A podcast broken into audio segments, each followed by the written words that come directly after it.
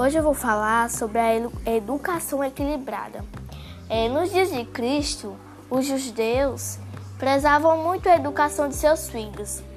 E nas escolas, é, em suas escolas, eram anexas às sinagogas ou casas de cultos e professores eram chamados, os, eram chamados de rabis.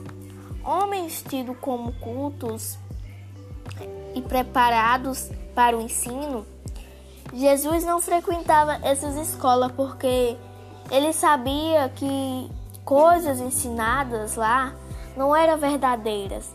Ao invés da palavra de Deus, o preconceito dos homens eram estu estudados e frequência tais ensinado, ensinos.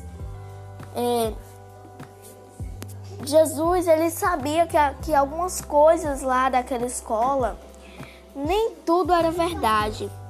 E a, e a palavra de Deus, os, e aqui também está dizendo que ao invés da palavra de Deus, os preconceitos dos homens eram estudados e com frequência tais ensinos eram contrários à palavra que Deus havia ensinado.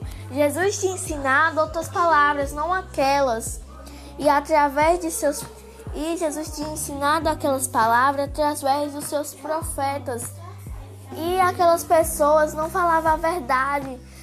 Né? Tinha pessoas que não falavam a verdade, mas sim falavam mentira. E Jesus sabia, Jesus não estudava nenhuma daquelas, daquelas escolas.